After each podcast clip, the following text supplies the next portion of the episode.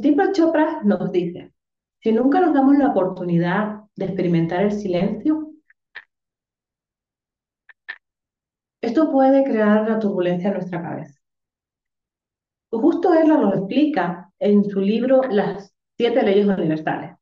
Y la explica justamente en la primera ley, la ley de la potencialidad pura. Y él nos dice que debemos experimentar el silencio. Y el día de hoy yo te quiero invitar a que me escuches durante los siguientes minutos. Antes que nada me voy a presentar, mi nombre es Rosmedis, soy coach, terapeuta holística y como te comentaba al principio, quiero explicarte desde mi experiencia, desde la experiencia de personas que han trabajado conmigo, amigos y conocidos, porque es importante el parar, bajar ese ruido interno y escuchar el silencio. El silencio nos da tantas respuestas. Es impresionante cómo tú puedes llegar a encontrar algo que buscas de manera consciente o inconsciente. De manera consciente lo puedes hacer a través de terapia. Pero yo voy a empezar de manera inconsciente. ¿Por qué de manera inconsciente? Te lo voy a empezar a contar desde mi propia historia. Y mi propia historia es, yo desde que estoy niña siempre había querido vivir pues, en Europa. Yo decía en de Europa, yo soy dominicana, me invito a vivir en España, precisamente en la isla de Tenerife. Y siempre decía, de chiquitita, yo quiero vivir en el norte de Europa mi objetivo era Inglaterra. Pues le cuento dónde terminé. Y durante mucho tiempo estuve buscando, buscando qué manera, todo lo que me decía la persona, ay, mira, tienes que apuntarte aquí, pero es que, claro, no puedes decirte cómo te vas a ir a Inglaterra si no sabes inglés, pero es que tienes que ir acá y después de hacer esto, hacer un sinfín de cosas. Y yo, obviamente, pues claro, escuchaba y hacía, y hacía, y hacía. Y nunca me paré a escuchar realmente lo que tenía que escuchar, que era mi voz interior. Pero sabes qué? Que cuando tú quieres algo, el universo, Dios, como quieras llamarlo, te ayuda. Y te lo puedo confiar porque no solamente lo digo yo, también lo dice Joseph Murphy en su libro El poder de la mente subconsciente.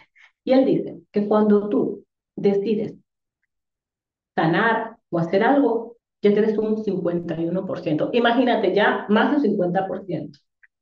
Yo le añado la terapia, el estar en silencio en este caso, como nos invita Deepak Chopra, y con ese silencio, que vas a hacerlo progresivamente, vas a llegar a un 80. 80. Porque el 20% que te falta es el 20% externo que digamos que son objeciones. Objeciones como el que dirán, qué pensarán de mí, objeciones muy externas. También tenemos las objeciones internas, esta cabecita, esta que nos dice, no, tú no puedes hacerlo, pero ¿cómo se te ocurre? Pero si nadie en tu familia se le ha ocurrido hacer esto que tú quieres hacer, por Dios. Esas dos objeciones son que van a estar ahí. Son decisiones que siempre van a aparecer. Entonces tú tienes aquí dos decisiones a tomar. Una, tomar lo positivo de estas cosas que te van diciendo. O dos, hacerles caso. Pero y te repito, cuando tú quieres algo desde aquí, desde tu corazón, va a llegar un momento que te va a llegar.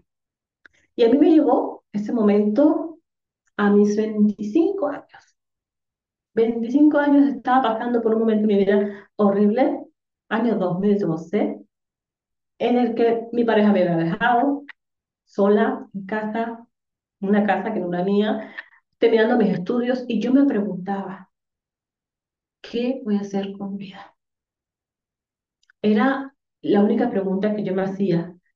Me recuerdo estar echada en la cama, tenía mi gato, que era lo único que tenía en ese momento, y ¿qué voy a hacer con mi vida? ¿Qué voy a hacer con mi vida? En ese momento como estaba en silencio, me quedé totalmente en silencio, de manera inconsciente recibí la respuesta. Mi respuesta fue esa voz que me dijo, vete al paro.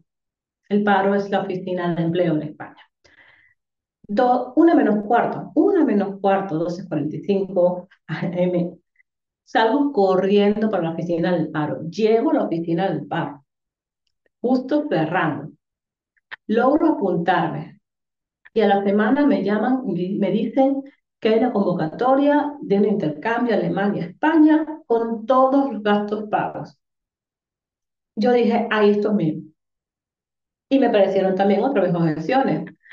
Personas, otra opción fue que tenía que presentar unas pruebas, pero esto no me quitó a mí las ganas de decir yo lo voy a conseguir. Y pasaron meses. Eso fue noviembre del 2012. Llegó diciembre del 2012 y yo sin obtener respuesta. Enero del 2013. Hasta que en febrero del 2013 recibo la famosa llamada que yo todavía al día de hoy la recuerdo con tanta ilusión en la que me dicen que estoy aceptada para este programa. ¿Viste? Lo logré.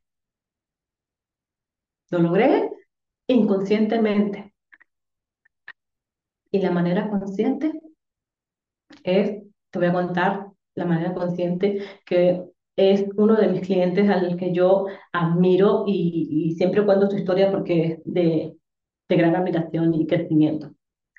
Un hombre, se llama Eduardo, voy a dar su nombre para que lo identifique. Eduardo de noche a la mañana no perdió todo. Todo. Un hombre que tenía una posición social muy buena, perdió todo. Y cuando él llegó a mí me decía, es que yo no sé qué es lo que voy a hacer no sé cómo volver a tener ese nivel, no sé cómo volver a trabajar, a tener mi propia empresa, ¿cómo lo hago? Y yo le decía tan sencillo, yo le decía a él, tú tienes una cosa positiva. Y lo positivo que tú tienes es que tú ya conoces el camino. Lo único que ahora lo vas a recorrer desde otra manera. Y esta manera es la manera consciente. Estuvimos seis meses trabajando. Él antiguamente había trabajado para Coca-Cola como jefe o superior y él siempre había soñado con ser socio de la Coca-Cola. Seis meses después, surge, como dicen, los milagros, circunstancias, aparecieron personas que llegaron a su vida.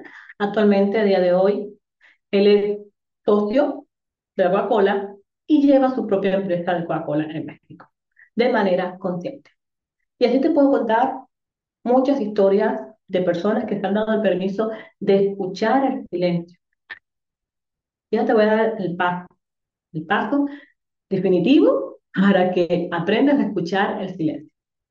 El primero, busca un sitio donde puedas estar totalmente relajada, relajado. Te sientas. Y sé que van a llegar pensamientos, pero siente que esos pensamientos llegan y se van así como en las olas del mar, llegan a la orilla y se van. Deja que lleguen. Porque hay un momento en el que el mar también se va a calmar y así se va a calmar tu mente. El paso número dos. Ya has empezado a bajar, bajaste el ruido, así como las olas del mar dejaron el mar totalmente relajado. Y ahí va a empezar a llegarte ideas. Y el paso número tres es cuando tú escoges esas diferentes ideas. Y aquí en el paso número tres te digo que las ideas te pueden llegar de diferentes maneras.